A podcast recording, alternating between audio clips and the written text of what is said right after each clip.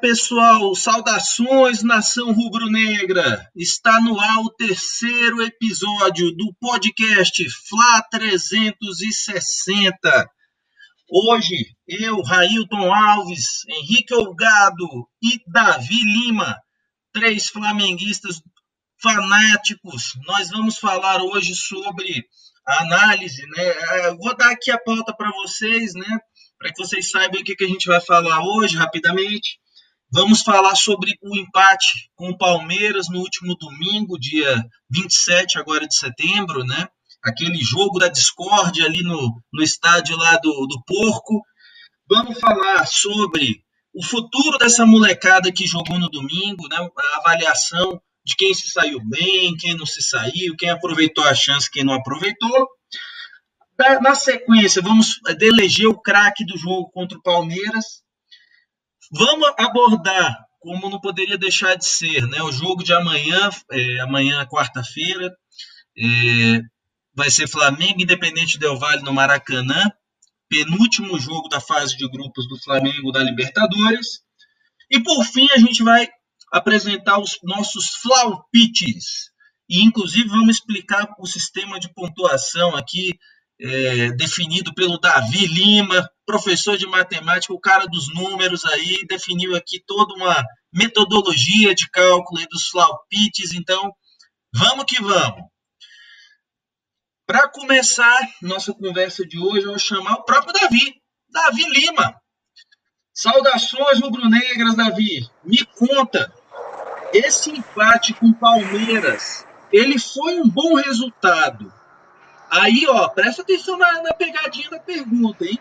Ele foi um bom resultado, colocando na balança os desfalques que o Flamengo teve, os 19 desfalques que o Flamengo teve, e colocando também na balança a atuação desse time que jogou no domingo. Você acha que foi um bom resultado diante do Palmeiras, Davi? Salve, Railton. Salve, Henrique. Tudo bem com vocês aí? Rapaz, que semana do Flamengo, hein? Brincadeira, meu. Eu vou direto no ponto. Deixa eu colocar aqui na balança aqui, na balança librática aqui, de equilíbrio, né? Rapaz, com certeza foi um excelente resultado.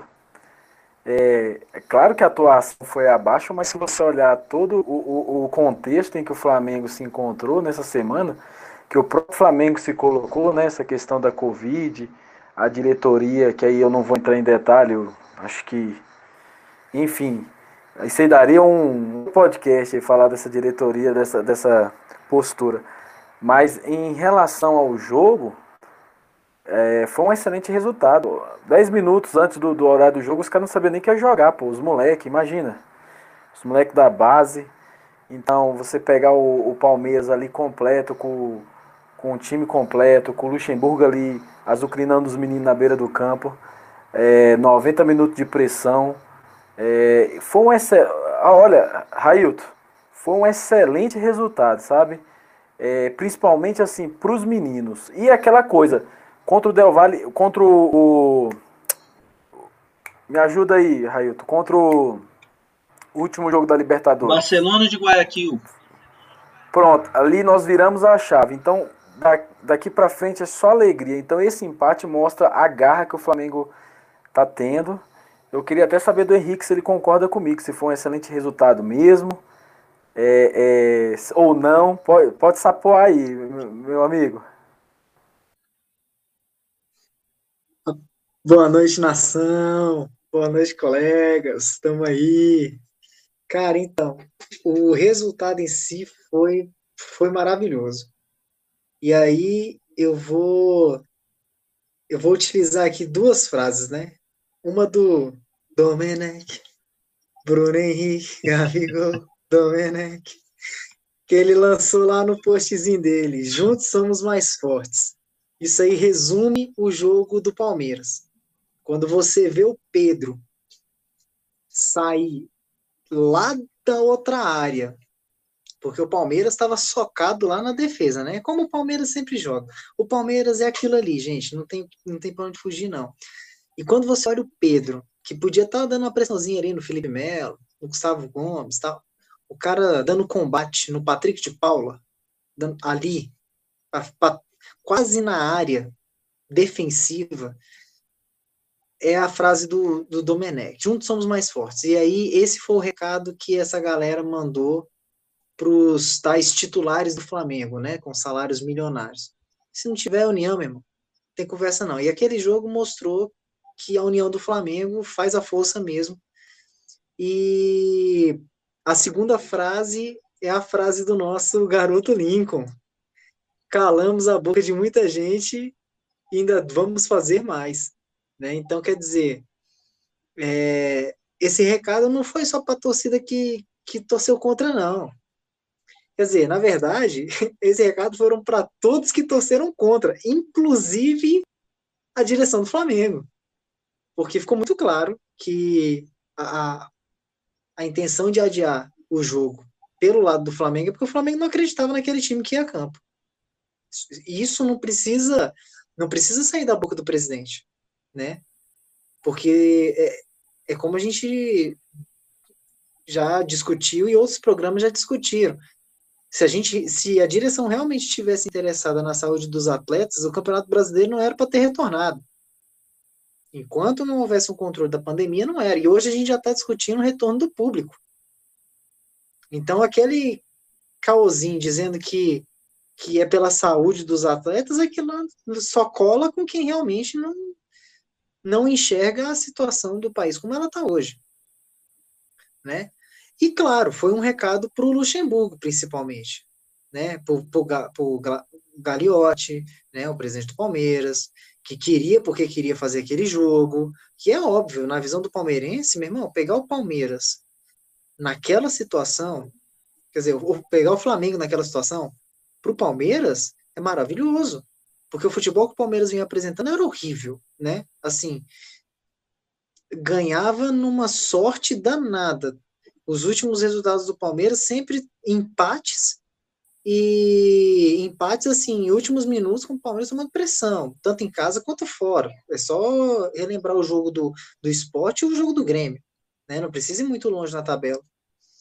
Então, para mim, essas duas frases resumem o jogo e, e eu classifico como um excelente resultado. Em relação à exibição, dava para ter vencido. Dava para ter vencido. A gente teve bolas, bolas do jogo né? Aquela do Arrascaeta foi uma, né? A tabelinha que ele fez com o Pedro. Então, dava para ganhar. Eu, eu, como flamenguista, eu fiquei eu fiquei com um gostinho de vitória na boca. Então, eu, eu foi um excelente resultado, mas a gente poderia ter vencido o Palmeiras. Mas, Henrique. Poderia mesmo. E até, é, pegando um gancho no que você falou, é, a pergunta que eu fiz é, tinha esse sentido. Você chegou no ponto que eu queria chegar, que era exatamente isso. É, é claro que foi um bom resultado. A pergunta parece que é meio óbvia, né? Ela foi um bom resultado? Claro que foi. Né? Jogar com 19 desfalques, o reserva do reserva do reserva do reserva em algumas posições. Então, assim, é claro que foi um bom resultado. Mas a minha pergunta foi se era um bom resultado diante dos, dos desfalques. Claro, todos nós aqui concordamos, foi um ótimo resultado. Mas e diante da atuação? Porque a atuação do Flamengo, para mim, foi melhor que a do Palmeiras. Por mais que as estatísticas digam diferente, se você for olhar o número de defesas difíceis que cada goleiro fez, o Hugo ele fez aquela defesa marcante, né, na cabeçada do Luiz Adriano, foi marcante demais aquela defesa, defesasse. Mas quantas vezes o Hugo foi, foi posto para trabalhar de verdade? O Palmeiras chutou, como foi no caso do gol, muita distância, muito no desespero, né, é, é, de quem realmente não estava conseguindo infiltrar na defesa do Flamengo. Mas para mim, no fim do jogo, ficou ainda um amarguinho ali na boca, porque dava para ter ganhado. Dava para ter ganhado. Aquela jogada do Pedro com a Rascaeta ali, aquela tabelinha que o Arrasca chuta, que chega a bola, ela bate e volta. Eu falei, foi gol. Já ia, já ia pra varanda lá da, do, do prédio do meu pai lá gritar chupa Palmeiras, né? Chupa porco tal. Mas aí foi para fora. Mas, para mim, assim, o, a cereja do bolo, pelo, que, pelo tanto que eles jogaram, dá para ter ganhado. E agora, o lado, a metade cheia do copo, na minha opinião, foi que em momento nenhum o Flamengo se conformou com o resultado. Então, enquanto estava empate, o time não se conformou, tentou fazer gol. Quando o Palmeiras abre o placar numa sorte, um, lance de pura sorte, é, do Patrick de Paula. Tanto que a bola pega um efeito estranho ali, quando ela bate no Thiago Maia, ela vai para fora e volta pro gol. Por isso que quebra as pernas do, do Hugo, né? Do, do, nosso goleiraço lá, que ele vai, já estava indo pro, pro canto esquerdo dele, aí quando ele voltou já era, não tinha como, né? Então, assim, mas olhando a atuação do, do Flamengo, eu vejo que o Flamengo não se conformou e que poderia ter ganhado. Então, o lado de não ter, não ter ganhado ficou aquele gostinho um pouquinho azedo na boca.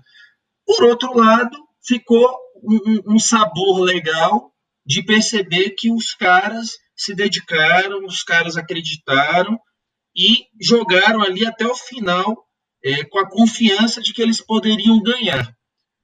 E aí, nesse ponto, Davi, o que, que você acha, cara? Você acha que os caras jogaram muito mesmo? Ou a torcida tá de oba-oba? O que, que você acha aí desse jogo aí da atuação de domingo, cara?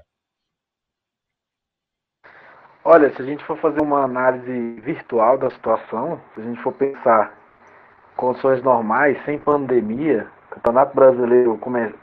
na, na, no primeiro turno, a gente está pegando o, o, o segundo melhor elenco, um dos melhores elencos do campeonato.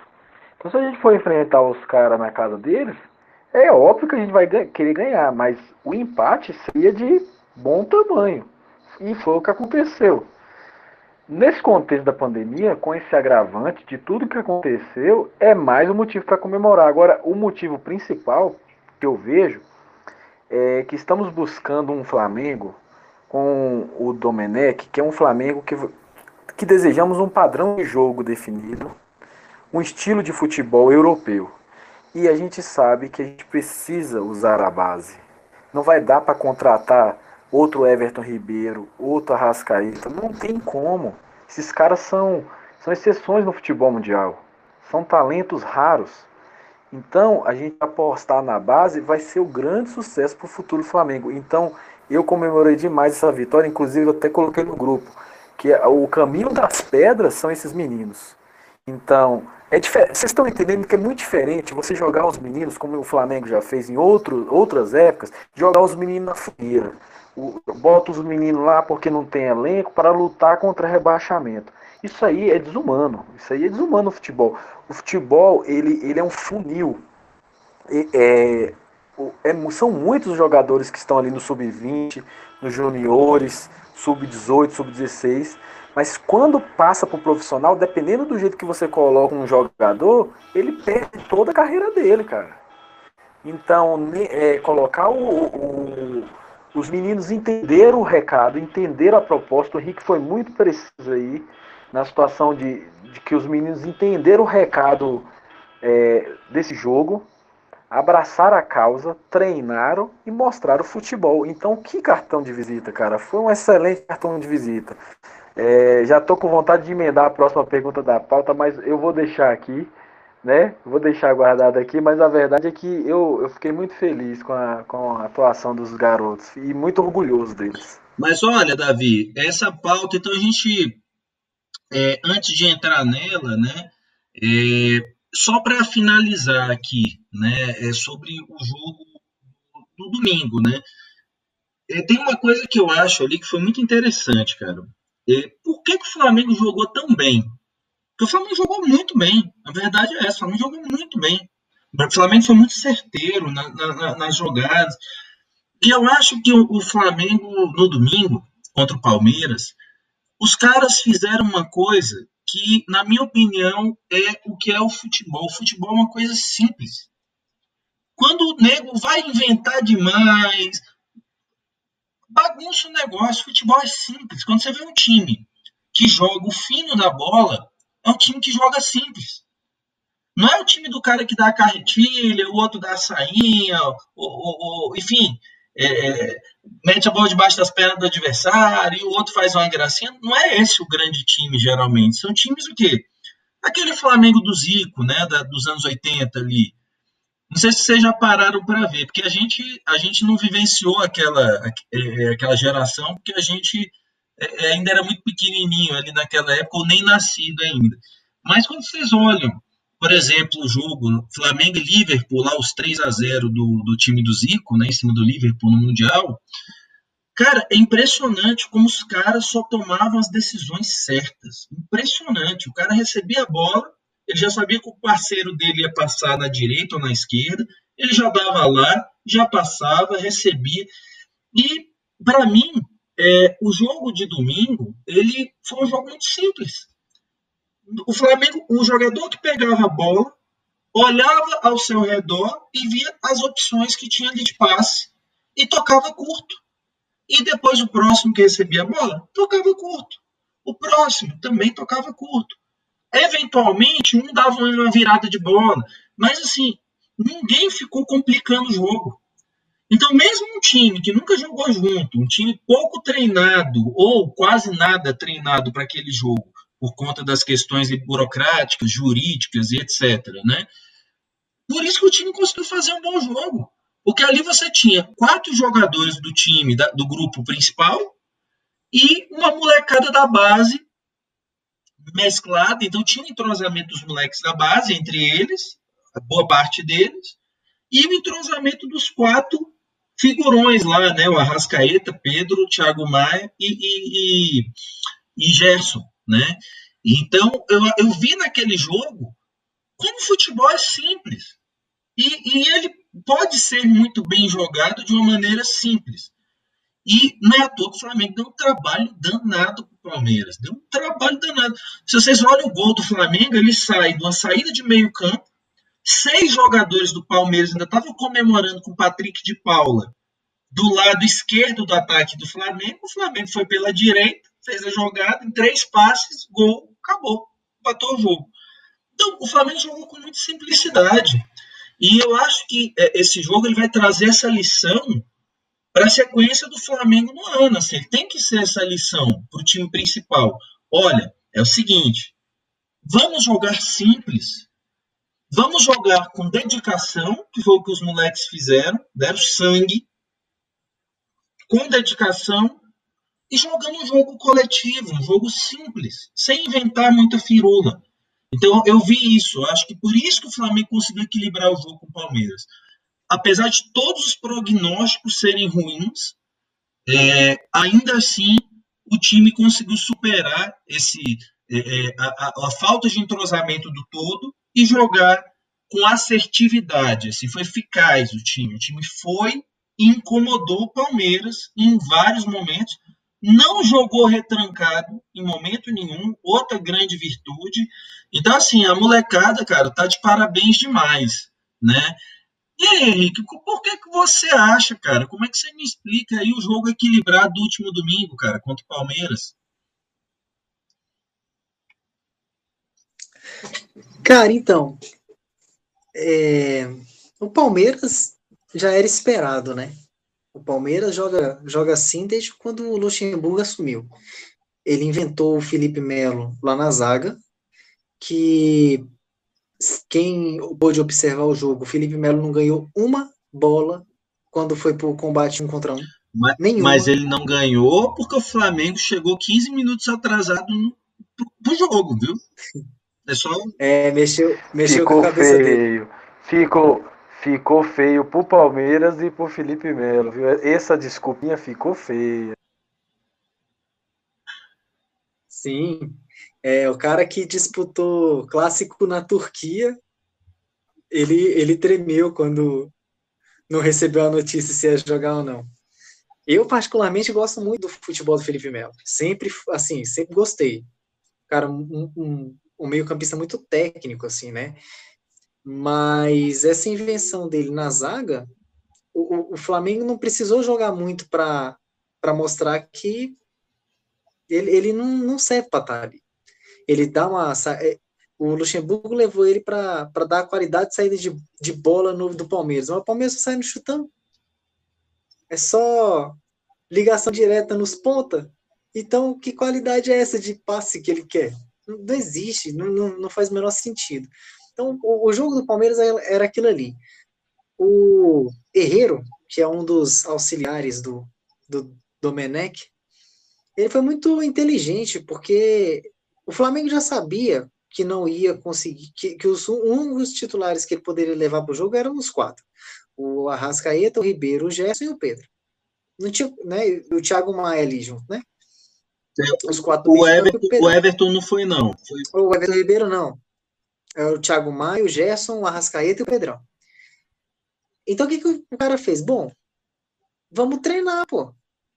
Vamos treinar. Pegou aquela linha da base, né? Aquela linha defensiva da base, que veio com o João Lucas, o Natan, o Noga e o Ramon, onde o João Lucas e o Ramon já tinham passagem pelo, pelo elenco principal, já haviam, já haviam feito suas estreias, virou para os moleques e falou, galera, nossa, nós vamos jogar assim. É, aquelas fragilidades que a gente viu no jogo do Independente, que, é era o lado direito, ainda continuou, porque o, Palmeiras teve um, uma, um, um, um, lançamento do Patrick de Paula no, nas costas do, do, nosso lado direito ali, e o, e o Vinha, eu acho que foi o Vinha, que bateu de primeiro e, e o Luiz, Luiz Adriano chegou dividindo a bola com, com um dos nossos zagueiros, não alcançou, mas ali era uma jogada ensaiada, que né, aquilo ali é uma jogada ensaiada, mas para mim foi a única do Palmeiras ensaiada. A única jogada veio desse, o resto, como o Raito falou, só lance a sorte, né? Então, ah, eu vou dar um chute aqui, ah, eu vou tentar um drible aqui, que... e a nossa e o nosso time jogou muito bem, postou, jogou com as linhas próximas, que era algo que os profissionais não estavam sabendo fazer. Pela segunda vez, ele colocou o Gerson para jogar na meia esquerda. Então, dizer o quê, né? o Mago tá demais. O Gerson tá sobrando no campo ali. Voltou, voltou a jogar bem. Então, quer dizer, ele, ele não fica mais plantado no meio de campo, só protegendo bola e fazendo saída de bola. O Domi enxergou nele algo mais, falou: não, você vai para frente, vai jogar na, mais perto da área e tal. E o resultado está sendo maravilhoso. Então, o Gerson, o Gerson não é um jogador burro, né? O, Gerson é um jogador inteligentíssimo muito, muito técnico. Então, é, lembra para mim muito o Renato Abreu, assim, tem muita gente que tem raiva e, e amor, né, pelo Renato Abreu. Renato Abreu, para mim, é, é, o Gerson joga da parte para frente, joga muito parecido, bate muito bem de fora da área, é, se apresenta muito bem para o ataque, né?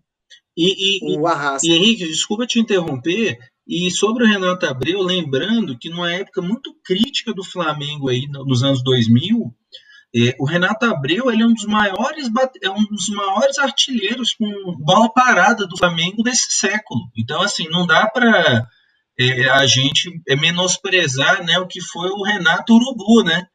Então é enfim é só só porque às vezes tem uns jogadores que são injustiçados, mas ele pegou um período muito ruim de elencos do Flamengo e era um cara que dava o sangue, o Flamengo estava na draga e ele às vezes não eu me lembro de um jogo Flamengo e São Caetano, cara, lá em São Caetano, que o Flamengo não jogou nada, nada, nada. O bicho me acerta dois tubos, duas faltas lá do meio da rua e, e mete dois gols, cara. Então é, era o, o Renato Abreu, mas desculpa, Henrique. É, pode, pode prosseguir aí, meu parceiro. Não, tranquilo. É, uma, só para avisar que o Marinho aprendeu com o Renato Abreu, tá? Os cara, o cara assistiu o vídeo no YouTube. Como assim? É, o Marinho assim? assistiu. É, o Marinho assistiu o vídeo do Renato Abreu batendo falta. Quer dizer, então, que o, mi, o mini míssil aleatório veio, então, do Renato Abreu, na sua opinião, cara? Pode, pode procurar os vídeos do Renato Abreu aí, que o Renato Abreu já fazia isso antes, antes do Marinho. Não, e... Mas. Então, assim, o Flamengo, cara, no jogo do Palmeiras jogou bem. É, estruturou bem as linhas, jogou perto, jogou simples.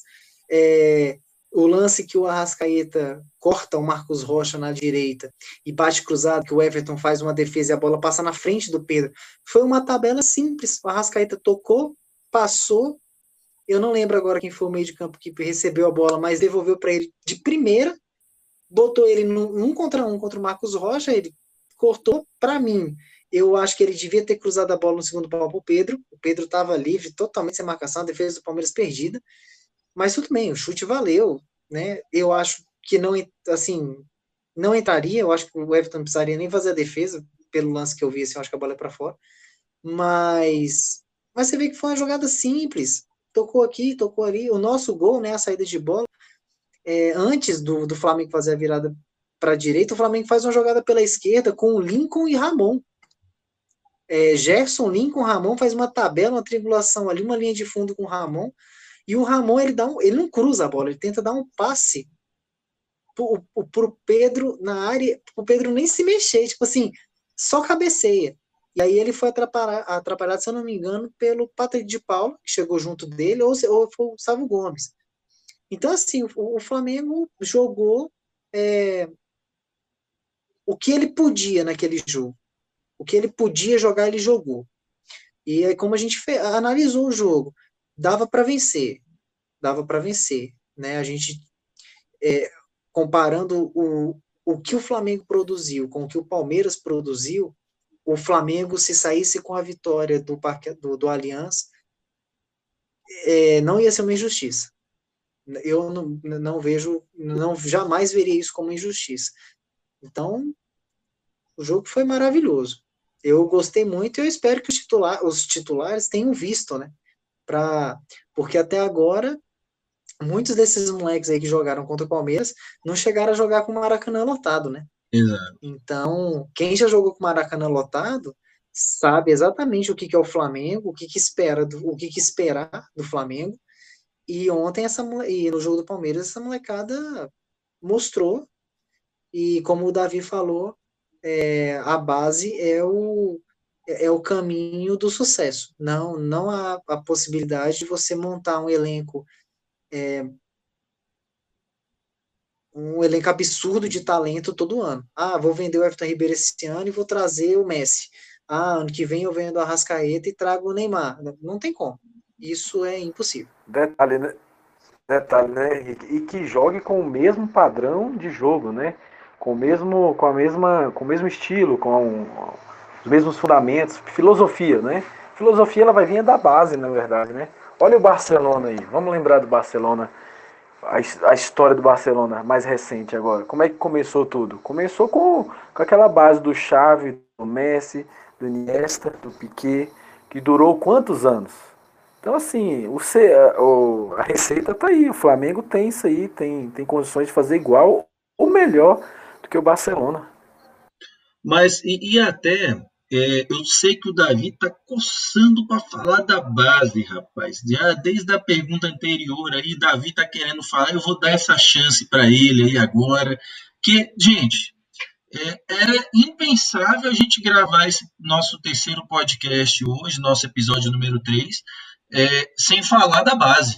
Né? Eu acho que é, o Flamengo, por conta dos últimos dois anos, de lá para cá, o Flamengo contratou muito, contratou bem, bons jogadores, vendeu bons jogadores, lembrando que de dois anos para cá vendeu Vinícius Júnior, é, Paquetá, Renier, um está no Lyon hoje, né? Foi contratado o Paquetá, né? Vai render 5 milhões para o Flamengo, por ser o clube formador.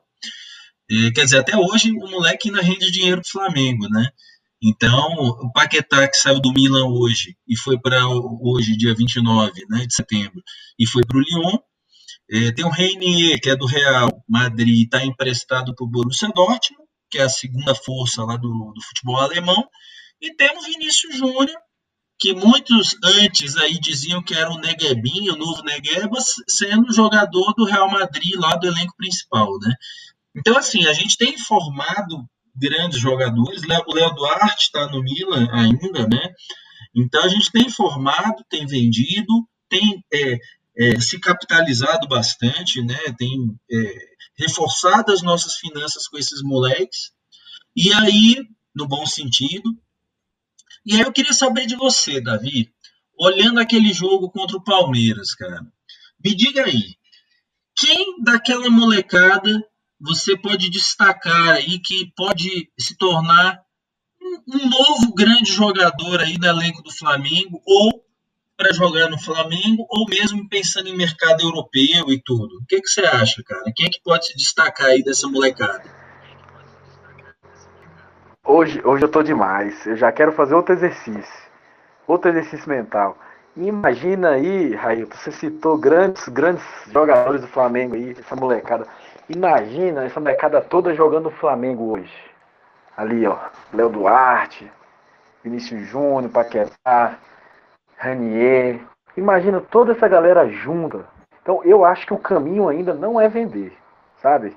E se essa toda essa molecada junta, com fazendo a mesclagem com os, os grandes jogadores do Flamengo e a base, cara, a gente hoje a gente estaria invencível. A gente podia pegar o Liverpool aí, como diz o, o amado mestre Henrique, sapoada. Entendeu? Agora vamos responder a pergunta. É, falar de base é muito difícil. Eu falo porque eu foi onde foi o máximo que eu cheguei no futebol foi até o sub-20, entendeu? E aí eu presenciei assim grandes jogadores, grandes atletas é, de alto nível que não conseguiram vingar no futebol. E, de, e da mesma forma eu, eu vi gente que era o terceiro reserva vingar, terceira reserva do sub-20 vingar e virar um jogador camisa 10, jogar no Vasco, jogar jogar no Grêmio, joguei com os caras assim, então é muito difícil. Tudo tem a ver com como você inicia esse atleta no, na, na, no profissional. O suporte que ele recebe, psicológico, a estrutura familiar, física. Então tudo isso influencia para você desenvolver um atleta. É claro, Railton, que, que potencial todos têm. Porque senão não estaria no Flamengo. Olha, esses, esses meninos aí, eles entram no Flamengo é com 7, com 9 anos de idade. Uhum. Eles treinam, eles treinam, eles treinam. Então, assim, a gente sabe hoje, para você se formar um, um, um, profissional em alguma área, os estudos científicos dizem que você precisa de 10 anos. 10 anos para você ser um bom tocador de violão, um bom jogador, qualquer coisa. Esses meninos já têm esse know-howzinho de, de 10 anos. Então, é, é, é claro que, por ser um funil, muitos vão ficar e não vão vingar. Mas a, a, o nosso desejo é que todos consigam, principalmente se forem no Flamengo, né? A gente sabe o tanto que, que essa, essa molecada venceu aí, já vem ganhando a copinha. Detalhe, o Palmeiras mostrou aí que não vai ganhar a copinha nunca, né? Porque jogou com o time da copinha, com o time profissional. então pode ter certeza, se eles botarem o time profissional para jogar a copinha, não vai dar certo. Mas assim, é... olha, eu gostei muito da zaga nesse jogo, mas um jogo só não dá pra gente avaliar. Mas eu queria deixar aqui os meus votos para um cara que eu critiquei muito porque estava imaturo, a questão da maturidade, que é uma posição que você não tem como pular etapas, que é de goleiro. Então, a de goleiro é uma posição que você nunca vai ver um goleiro revelação com 17 anos, pegando tudo, é, é, jogando time, porque é uma posição que você não pode errar. É uma posição diferente das outras que se você errar, você acaba com sua profissão, ainda mais quando você está começando. Então, por tudo que o Hugo fez contra o Palmeiras, essa defesa que você narrou bem, a lá, é, é, Galvão Bueno aí, você narrou a defesa do Hugo. Eu acho que ele tem tudo para estar tá no, nos, grandes, nos grandes elencos do futebol brasileiro e mundial. Poxa, ô, Davi, tá aí, cara, faço das suas palavras as minhas, assim. É, olhando o jogo de domingo, tiveram três caras que me chamaram muita atenção. Na verdade, eu vou falar, eu vou falar de, na verdade, eu vou falar de cinco caras. Três que me chamaram atenção para o bem e dois que não me chamaram atenção para o bem. É, os três que me chamaram atenção, cara, o Hugo, sensacional. Sensacional, sensacional, não tem o que dizer. O moleque tem porte físico, ele é alto, ele é rápido, ele tem explosão muscular, reflexo. E não é à toa, é porque a gente às vezes esquece. Ele já foi convocado pelo Tite já para a seleção principal. Uma vez. E, e, é um garoto que realmente, para mim, ele mostrou ali, dos quatro goleiros que o Flamengo tem, Diego Alves, César, Gabriel Batista e ele, não justifica ele ser a quarta opção jamais. Jamais. É, ele, em relação ao Gabriel Batista, achei infinitamente mais seguro. E olha que ele pegou jogos mais complicados. Ele pegou um jogo mais complicado. Que era um time todo desfigurado contra o Palmeiras no estádio do Palmeiras. O Gabriel Batista pegou o Bahia na Bahia e pegou o Fluminense no Maracanã, mas com o time titular jogando. Então, é, era, outra, era uma situação muito menos complexa e o Gabriel Batista não entregou para mim o resultado que eu esperava. Então, é, para mim hoje, hoje eu olharia é um jogo só, mas lembrando, aí eu vou ser do contra contigo numa coisa.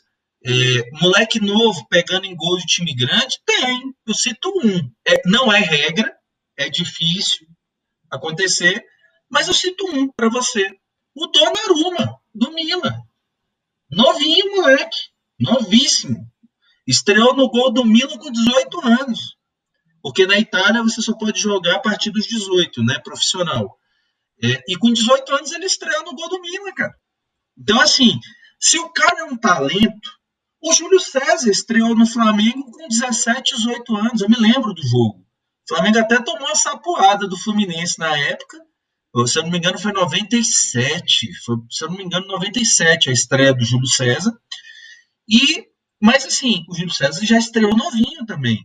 Quando o cara ele é um fenômeno, é para estrear tão jovem tem que ser um fenômeno, cara. No domingo eu senti segurança o jogo inteiro.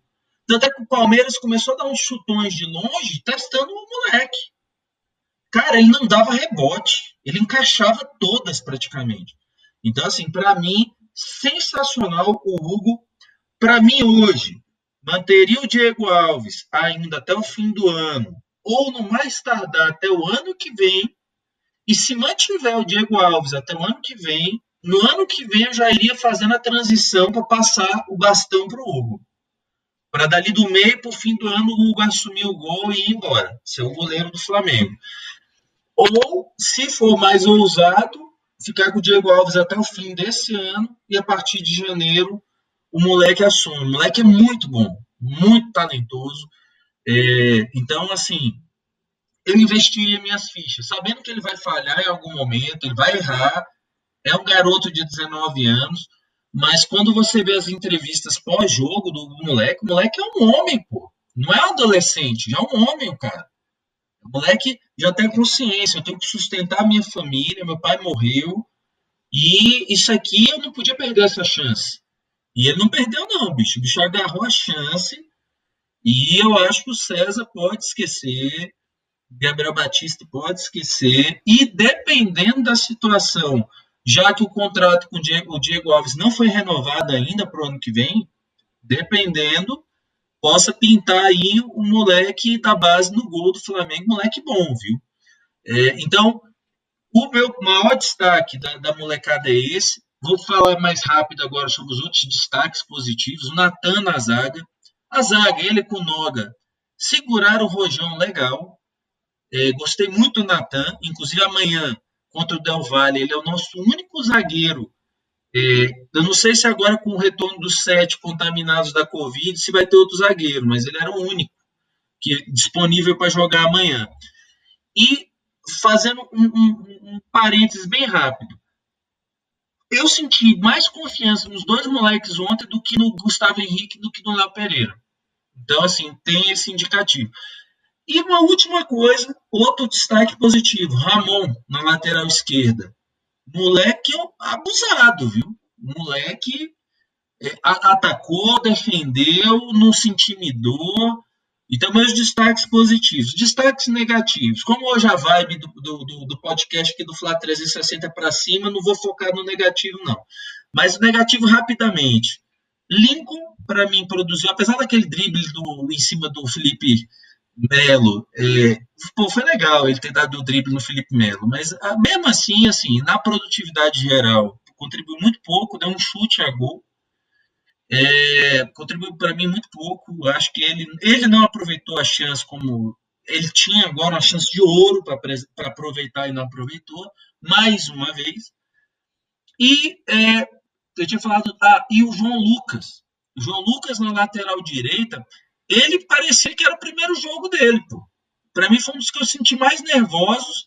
E o Palmeiras, na jogada que o Henrique está falando, que houve um cruzamento de, de primeira, que o Luiz Adriano é, chegou atrasado para meter para dentro o gol, foi nas costas dele. O Rony.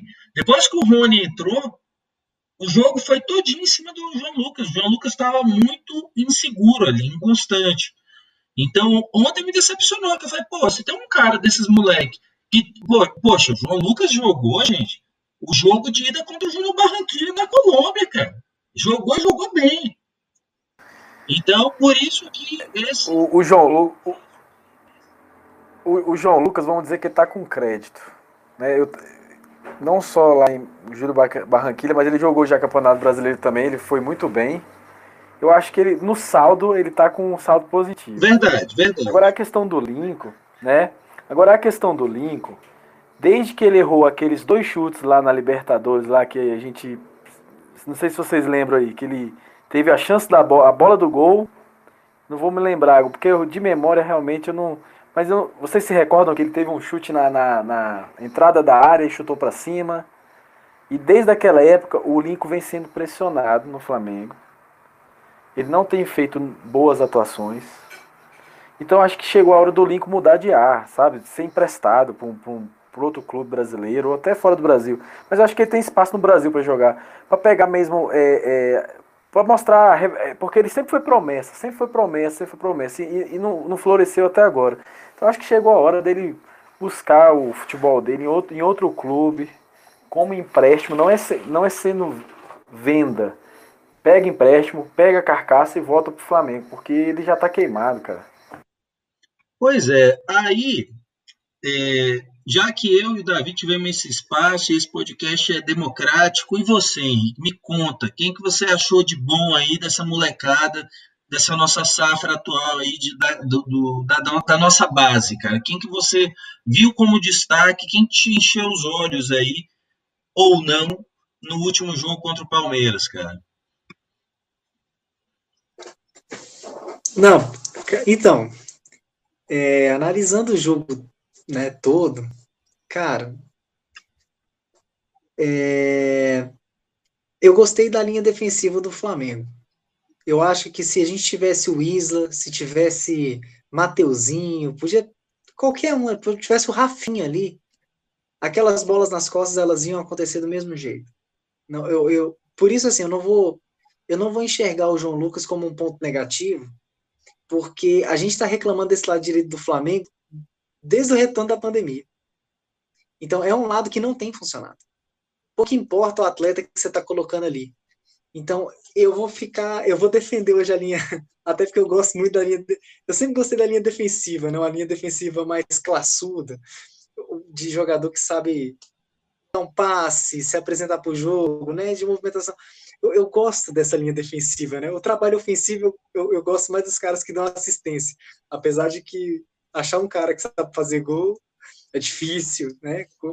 Como é difícil achar um cara que sabe fazer gol. Então, então em relação à linha defensiva, eu gostei muito. Gostei muito porque se portou bem. O Natan, o Noga, o Ramon, o João Lucas, assim, tirando essa bola nas costas, eu não lembro de um outro lance assim que ele tenha comprometido. E, e, aquele negócio, se a gente está olhando o lado direito do Flamengo hoje com esse lance, Aquele, aquela jogada do Arrascaeta com o Pedrão lá, que quase saiu o gol, também foi, foi pelo lado direito do, do Palmeiras. E o Marcos Rocha era um cara que, em outros bate-papos, a gente queria ele no Flamengo. Então, quer dizer, é, se for ponderar, o, a falha do, do Marcos Rocha ali do lado direito, de não, de não encostar, de não fechar, para evitar uma tabela do, do Arrascaeta, que depois que o Arrascaeta tocou e passou, esquece. Né? mas ele, pra, ele podia ter fechado para evitar o passe, ele não fechou. Então, se olhar o Marcos Rocha, que já foi cogitado para ir para a seleção brasileira, né, para suceder aí os, os laterais direitos que nós tivemos ao longo da história, ele, Fagner e, e entre o, o, próprio Guga, né? Eu acho que o, o, erro do João Lucas é um erro é um erro aceitável, assim. O Rony passa muito rápido nas costas dele. É, é um lance assim que não, dava tempo, não dava tempo. De, de, depois, né, o torcedor do Flamengo quiser dar uma olhada no lance, o Patrick de Paulo quando ele pega a bola, ele ele arma para bater, o Rony já tá correndo. Então o, João Lucas ele fica naquela situação de eita, e agora? Eu paro o cara, eu entro na frente do cara, eu faço obstrução, eu tento correr para trás, o que, que eu faço? Então, não dava. Ali eu vou, e como o Davi falou, ele tem crédito, e eu vou dar crédito para ele, porque, cara, foi um lance muito rápido. Não, não, não dava assim. Eu, eu vi, eu tava até vendo o lance aqui de novo para poder comentar, foi muito rápido. Ali, ali pegou o lateral direito, pegou o João Lucas de surpresa, pegou o Natan de surpresa, é, porque no jogo inteiro o Palmeiras não fez aquilo. O Palmeiras não tinha feito uma jogada daquela. Então o Palmeiras estava só pega a bola na linha de fundo, toca para trás, pega a bola na linha de fundo, toca para trás, porque todos os cruzamentos que eles tentaram dar, né, com o pé trocado, a defesa tirou todos. A defesa foi monstruosa, né? E então eu vou dar crédito para a defesa. Eu gostei muito de toda a defesa. O Hugo, realmente, goleiro espetacular. Eu acho que, como o Davi falou, é uma posição que não tem como pular barreira, não tem como ser. Opa! Tanã, né? Então, você relembrou do, do, do, do famoso Fla-Flu, que nós somos 4 a 0 é, naquele mesmo lance, é, o Júlio César, ele, não sei se você lembra, mas ele, ele faz uma defesa e sai driblando os caras do Fluminense. Não sei se você lembra desse, desse Pô, lembro dessa Ele foi até o meio de campo. Ele vai ele até, foi o, meio até o meio de campo. Ele foi aí até ele, o meio de campo. Aí um zagueiro. É, aí ele perde a bola, o Evaristo chama ele de burro. olha, olha só, né, cara? O Evaristo chama ele de burro e, e depois o Júlio César se transforma esse no grande goleiro, excepcional goleiro que a gente viu, né, acompanhou a carreira dele toda. Sim. Infelizmente ele participou daquele cenário que a gente não gosta de lembrar aqui no Brasil, mas. Oh, oh, é... vamos, vamos, dizer assim: que foi um jogo da seleção brasileira contra um time de vermelho e preto. Pronto. Sim. Eu acho que ele, ele ficou com saudade de, de, vestir a camisa vermelha e preta. Você falou assim, não, essa amarela que tá me incomodando. Minha, minha teoria é que naquele dia o Brasil se, se intimidou, viu? Outro time lá do outro lado, pô, viu? Poxa, eu tava esperando o time jogando de Corinthians, viu? O time que entrou jogando de Flamengo, meu irmão, aí os caras tremeram, velho. Os caras tremeram. Então, para mim, a, a, linha defensiva toda merece um, uma nota uma nota 9, assim, porque eles foram muito bem, muito bem. É, um outro jogador também que, que eu gostei bastante, e para mim, melhor que o Michael, assim, hoje, se fosse para escolher entre Michael Ensaboado e esse jogador da base, eu, eu escalaria o Carlos Bala. O Bala entrou muito bem naquele chute que o Pedro, o primeiro chute que o Pedro deu, o gol do Palmeiras, que foi um chute quase reto, sim, né? Uhum. O Everton fez uma defesa para escanteio. A jogada vem do Bala. O Gerson toca a bola pro Bala, o Bala faz um dois com o Pedro e puxa a marcação, puxa o Gustavo. Porque o, o Vinha dá o bote, ele erra, é, e o Bala passa na ponta na ponta para receber, e muitos jogadores fariam isso. O Pedrão, que está na fase maravilhosa, ele domina, e aí, se você reparar, o Gustavo, o Gustavo Gomes, ele, ele já tinha ido que, que nem um cachorro babando, assim, para dar tesourada no Bala na lateral direita, e ele quando vê que o Pedro domina, ele sai derrapando, tentando parar de tudo quanto é jeito. O Pedro bate pro gol, o Everton faz uma, uma, uma bonita defesa.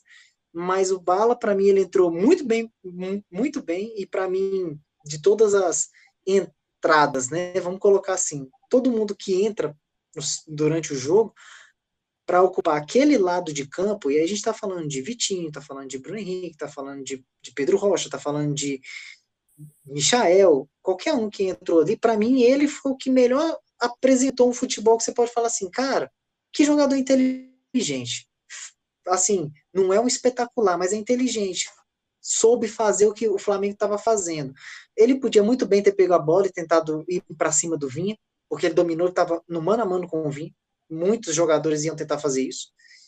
Mas ele não, ele, ele entendeu o, o toque de primeira com o Flamengo ali, fez um dois ali rapidinho e gerou uma, uma chance de gol para o Flamengo que, enfim, achava, eu acho difícil a bola ter entrado, mas, mas foi uma chance de gol, foi um lance muito bom. E o Lincoln, cara, eu concordo com o Davi. E o empresário do Lincoln, até esses dias foi na ESPN, e ele foi falar, e ele deu uma declaração exatamente como o Davi falou. Falou, ó, o Lincoln teve proposta para sair, e eu, e eu mesmo já havia comentado sobre isso no nosso último podcast, né? Ele teve três propostas para sair por empréstimo, né? Dizendo o empresário que eram por empréstimo. Para mim, das pesquisas que eu fiz, ele tinha uma proposta de 15 milhões de reais, 20 milhões de reais, alguma coisa assim. Tá? Não era uma proposta milagro, é milionária, né, como a gente comentou, mas para mim ele tinha uma proposta, sim, de um clube é, estrangeiro, e, mas ele só quis falar dos empréstimos que tinham aqui, eram clubes brasileiros, eram clubes da Série A, então eu acredito muito que o, o, o Bragantino podia ser um desses clubes que estava procurando o Lincoln, até, pra, até por característica, se você comparar, por exemplo, com o Alejandro que está lá, né, são, são jogadores muito parecidos, e, e o Lincoln realmente ele, é, ele sentiu, cara. Ele está, ele está sentindo mesmo essa cobrança. E, e para mim é, seria uma oportunidade. Ele devia, o Flamengo devia ter cedido ele. Fala assim, não, Lincoln, vai rodar. Porque imagina só, você sobe com o Vinícius Júnior, Paquetá, Lincoln e João Lucas. Lembra só desses quatro. João Lucas vendido para a Europa. Paquetá vendido para a Europa. Vinícius Júnior vendido para a Europa. E ele no Flamengo. Não desmerecendo o Flamengo. Mas imagina, você sobe quatro, com quatro brother, três são negociados para Europa e você não. Aí você tem as oportunidades, você não consegue render e fica marcado por aquele chute que ele não acertou contra o Liverpool. E, e todo mundo só lembra desse chute. Ninguém lembra da, da daquele chute ridículo que o Gabigol deu de fora da área. Não, e, tentando surpreender o goleiro do Rio. É, aí por esse lado, que também ninguém lembra do chute do Lincoln no, na, naquele jogo em 2018, Libertadores, contra o Grêmio, lá em Porto Alegre. Quem faz o gol é ele, né? exatamente. Ó, mas, mas tem uns dois chutes aí que o Lincoln dá, que ele também dá para fora na linha da área, que eu não tô lembrando aqui, mas não foi contra o Liverpool, que eram jogos decisivos também. Eu só quero dizer o seguinte, só complementando o que o meu amigo Henrique tá falando aí. O clima tá tão ruim que eu não sei se vocês viram um vídeo, uma montagem que um vice-presidente aí de algum setor do Flamengo fez, um assessor dele, foi muito infeliz é, ironi... usando a imagem de Hitler, um diálogo do Hitler com seus assessores. Primeiro que já é um mau gosto cretino usar um cara que está marcado na história negativamente, que é o Hitler. Sim. Aí o Hitler, o Hitler pega o elenco ali, ele tá meio que falando como se fosse o presidente do Palmeiras ali. Ele não, eu não acredito que a gente tá perdendo. Não, não tem como perder para esse time com o Lincoln escalado, pô. Então assim, foi uma, foi uma brincadeira de mau gosto e que pegou o Lincoln. Daí você tira que o clima, o clima já não tá bom há muito tempo pro Lincoln ali. Né? Só complementando. E até, gente, é, para a gente ir para o terceiro tópico aí da nossa conversa de hoje, né? É, a gente já fez uma análise aqui de alguns jogadores, principalmente da base, né? Mas eu vou começar por você, Davi. Objetivamente, Davi, me conta, craque do jogo. Quem foi o craque do jogo de domingo, cara? Para você? Pedro. Pedro, e aí eu vou só vou ser bem rápido aqui. O Rick falou que o, a fase do Pedro é muito boa. Eu quero corrigir. Para mim, o Pedro nunca teve fase ruim. Desde que ele tá no Fluminense, que ele veio pro Flamengo, sempre que ele pegou na bola, mesmo depois de lesão, o nível dele é esse. É meter gol, é dar sangue. Então, Diferente, por exemplo, lembro Damião. Lembro Damião, estava numa fase espetacular, de repente caiu, nunca mais voltou. O Pedro nunca caiu. Então o Pedro merece ser titular do Flamengo. Caramba, hein, Davi? Poxa, entregou mais aí do que eu tinha perguntado, hein, cara? Ó, você vê, hein, Henrique, no primeiro episódio ele tava na mureta, ele foi descendo, descendo, agora ele já tá todo saidinho. Ele tá parecendo aquele zagueiro que a gente teve, Rodrigo Arroz, vocês lembram? Rodrigo Arroz. Você sabe por que, que era Arroz? O, o, o apelido dele? Porque ele era todo soltinho lá dentro. É, por isso que era Arroz, pô. Então a gente tá aqui com o Davi Arroz aqui agora já. Gostei, Davi. Senti firmeza em você, meu parceiro. E você? Obrigado. Pô, não, senti firmeza. Sai, desceu do muro e agora foi pra guerra, velho. Não, não tem, tem história. Aqui esse podcast é raiz, rapaz, por causa disso aí. E você, Henrique? Quem foi o craque do jogo Flamengo e Palmeiras, cara? Cara, então. É complicado. Porque para mim tiveram quatro jogadores que, que se destacaram. O Pedro eu já havia comentado no podcast passado, então eu não vou votar nele. O Hugo fez uma atuação brilhante, né? Mas eu tenho a dúvida se eu voto nele ou não. Mas para mim, o Arrascaeta e o Gerson, eles fizeram uma partida de liderança. E aí, eu, eu vou votar no Gerson, porque o Arrascaeta fez um gol e, o, e perdeu a oportunidade de, de dar a vitória para o Flamengo. Mas para mim o Gerson ele foi uma liderança é, dentro do jogo do Palmeiras. Ele liderou aqueles meninos ali de uma forma é, tão sutil que, que fez com que o Flamengo jogasse bonito daquele jeito. Então, eu vou ficar com o Gerson. Mesmo assim, eu querendo votar no Hugo, mas eu vou votar no Gerson, porque você via, assim, é, os garotos olhando para o Gerson, procurando o Gerson, para ver o que, que. qual o ritmo de jogo que o, que o Gerson ia dar. Que hora que ele ia dar a bola em mim, como ele ia dar a bola em mim, e como é que ele ia. Como é que ele me, como é que o posicionamento dele me ajuda a posicionar aqui atrás ou à frente dele. Então, o Gerson, para mim, ele fez uma liderança invisível ali naquele jogo, que, que para mim, assim, ficou muito clara a admiração que os meninos têm por ele. Tanto que rolou uma foto depois né, no vestiário, dessa vez não demitiram o, o fotógrafo, tá? mas rolou uma foto lá no vestiário da, da molecada, de todos os moleques que participaram do jogo lá com o Gerson fazendo vapo, e e, e para mim aquela imagem resumiu assim o que eu pude perceber do, do jogo vendo o Gerson. Então, se o Arrascaeta tivesse feito aquele gol, eu tinha votado no Arrascaeta. Mas como ele não fez, então eu vou agradecer por ele ter feito um gol, mas o, o melhor em campo vai para o Gerson. Olha, vocês veem, né, que essa coisa do melhor em campo, melhor do jogo, craque da, da rodada, etc. Quando o time joga bem, é difícil você achar um, né? Quando o time joga mal, putz, é, é, é, é até o contrário, é difícil você conseguir pincelar um, né? Mas esse jogo de domingo, é, até esse momento, gente, parece Miguel meu, mas não é não. Eu não tinha decidido ainda não. Mas aqui pensando, tal, é, é bem de uma forma racional, eu vou eleger também o Pedro. O, o motivo, o Pedro ele foi extremamente decisivo no jogo, extremamente.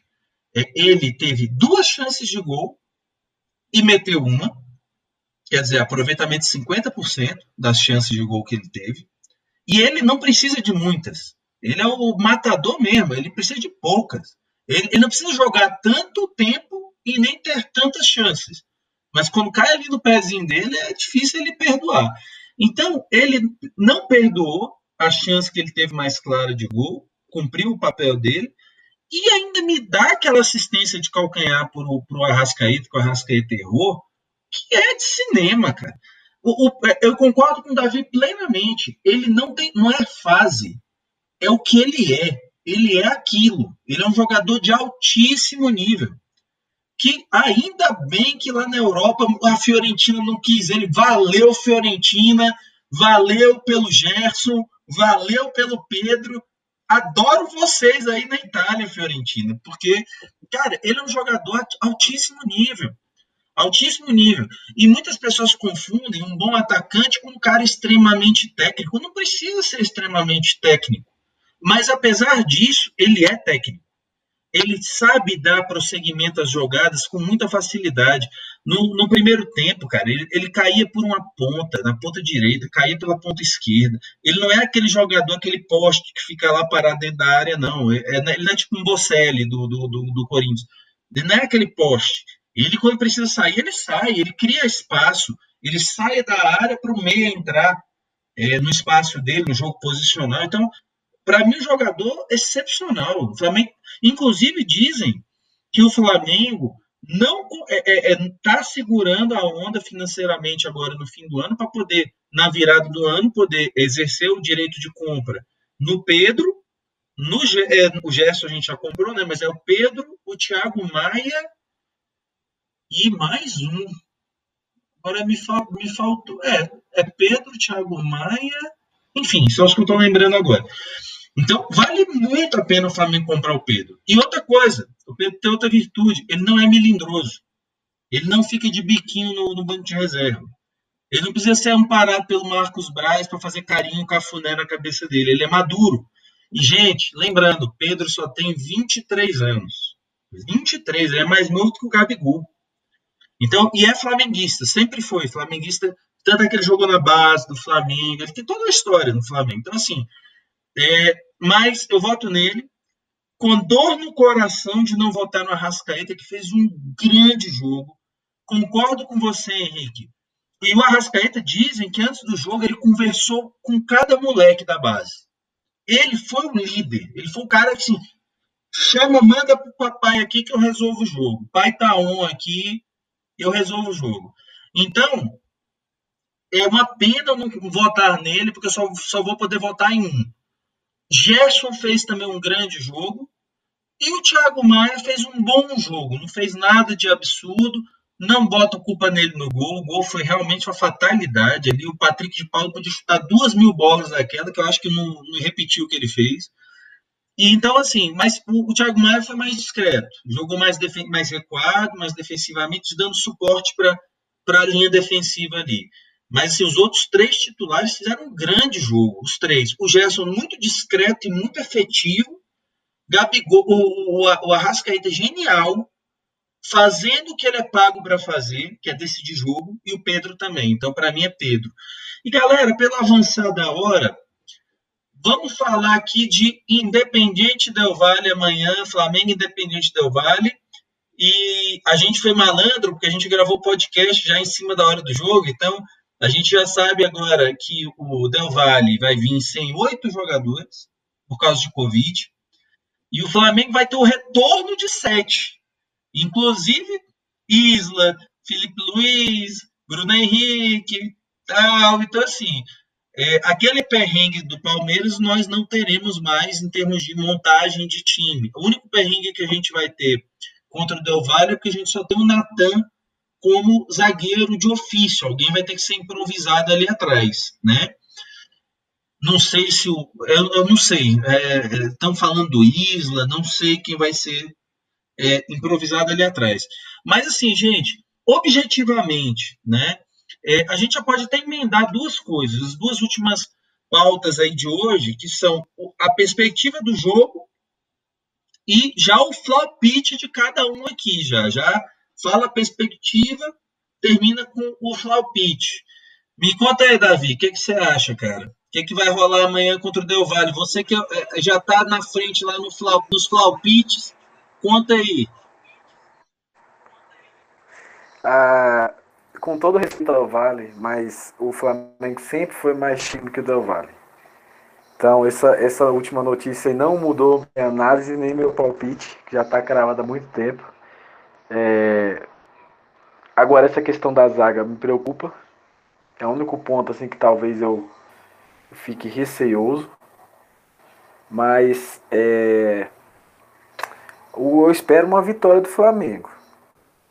Meu palpite é 3 a 0 3 a 0 poxa. 3 a 0 Flamengo vai, vamos dizer, vai passar uma sapoada aí no, no Del Valle.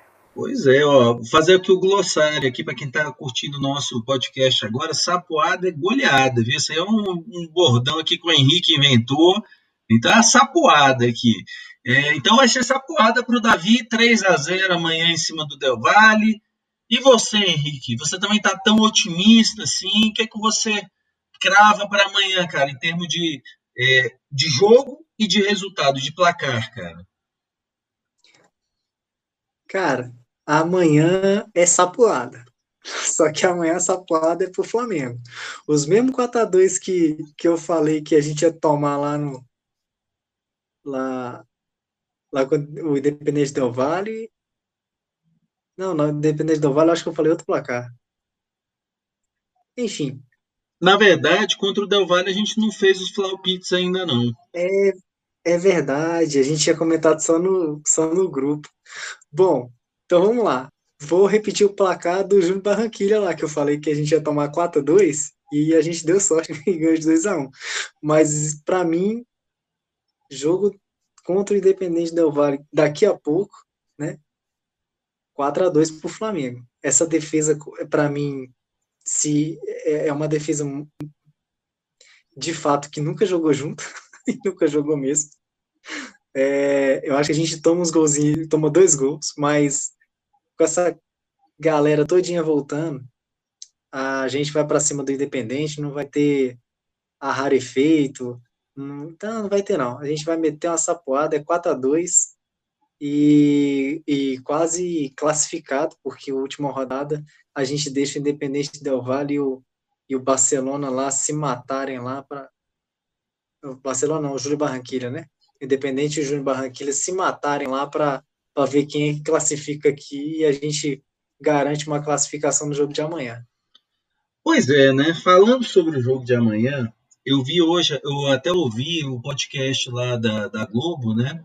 Sobre, do Flamengo. E, se eu não me engano, não sei se foi o Fred Uber, né? Um deles falou assim: ah, o Flamengo só precisa empatar duas. Ainda bem que eu tenho. É, eu sou jornalista, mas ainda bem que eu tenho dois professores de matemática aqui junto comigo. Então, estou bem é, respaldado. Mas, na verdade, o Flamengo não precisa só empatar duas, não. De jeito nenhum. Se amanhã o Júnior Barranquilha vence bem, na verdade não precisa nem vencer bem, não. Você vencer de um, dois gols de diferença. O Barcelona e o Flamengo, por exemplo, empatar, o Flamengo joga a última rodada contra o Júnior Barranquilha e quem ganhar leva.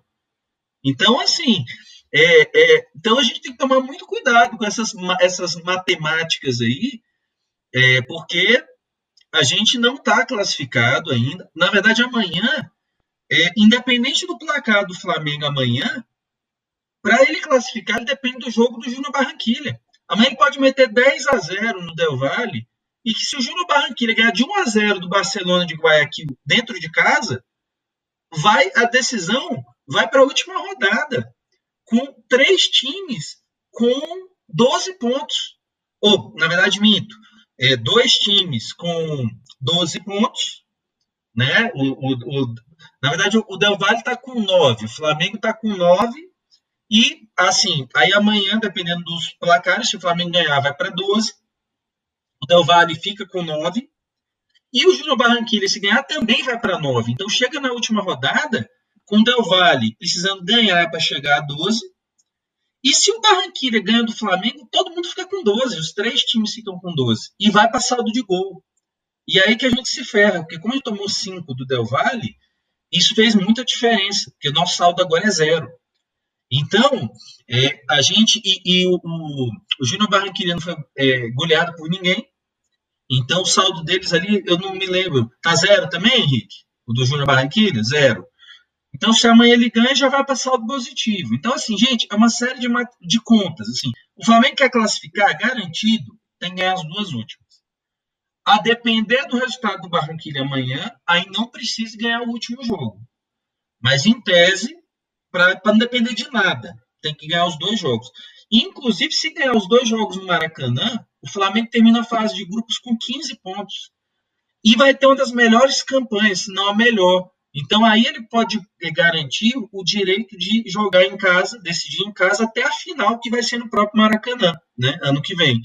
Então, gente, é, voltando então para o jogo, eu acho que amanhã não vai ser jogo fácil.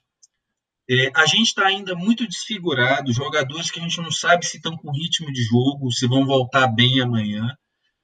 É, não vou na sapuada, não vou na sapuada, realmente. Vou ser aqui mais conservador. 2 a 1 para o Flamengo, jogo apertado amanhã. Eu estou me preparando aqui já, estou preparando já o coração aqui. E aí, para explicar também para o nosso ouvinte, né? A gente tem aqui uma brincadeira de nós três, é, são os palpites, os palpites que a gente dá antes de cada jogo. E de cara, o Davi já está com três pontos, né? Que a gente fez o, a última vez, a gente fez o palpite para o jogo do Barcelona de Guayaquil, porque o jogo de domingo, até 10 minutos antes do jogo, não ia ter jogo, né? Então a gente não gravou o podcast falando do jogo do Palmeiras, né? E então o Davi ele marcou três pontos porque ele acertou o placar exato. Ele tinha cravado 2 a 1 Flamengo contra o Barcelona de Guayaquil, né? Então a nossa conta é simples. Placar exato, três pontos, vale nessa nossa conta. É, acertando o, o, o, resultado final, por exemplo, ah, eu coloco que o Flamengo vai ganhar o jogo. E acertando o saldo de gols, não placar exato. Eu boto o Flamengo vai ganhar de 2 a 0, mas ele ganha de 4 a 2. Eu ganho dois pontos, porque eu acertei o resultado final do jogo e a diferença de gols. Se eu acertar só o resultado final, ah, eu, eu coloco que o Flamengo ganhou, vai ganhar o jogo de 1 a 0, mas aí ele ganha de 5 a 0. Mas eu acertei que ele ganhou. Então, eu ganho um ponto. E se eu errei o resultado, zero. Então, nessa daí, Henricão, dançamos na primeira rodada dos Flaupits. Eu e você estamos zerados, somos lanternas dos Flaupits até agora. Davi sobrando aqui na turma aqui do podcast Fla 360. Então é isso, galera. É, eu agradeço aqui a participação mais uma vez do Henrique, do Davi.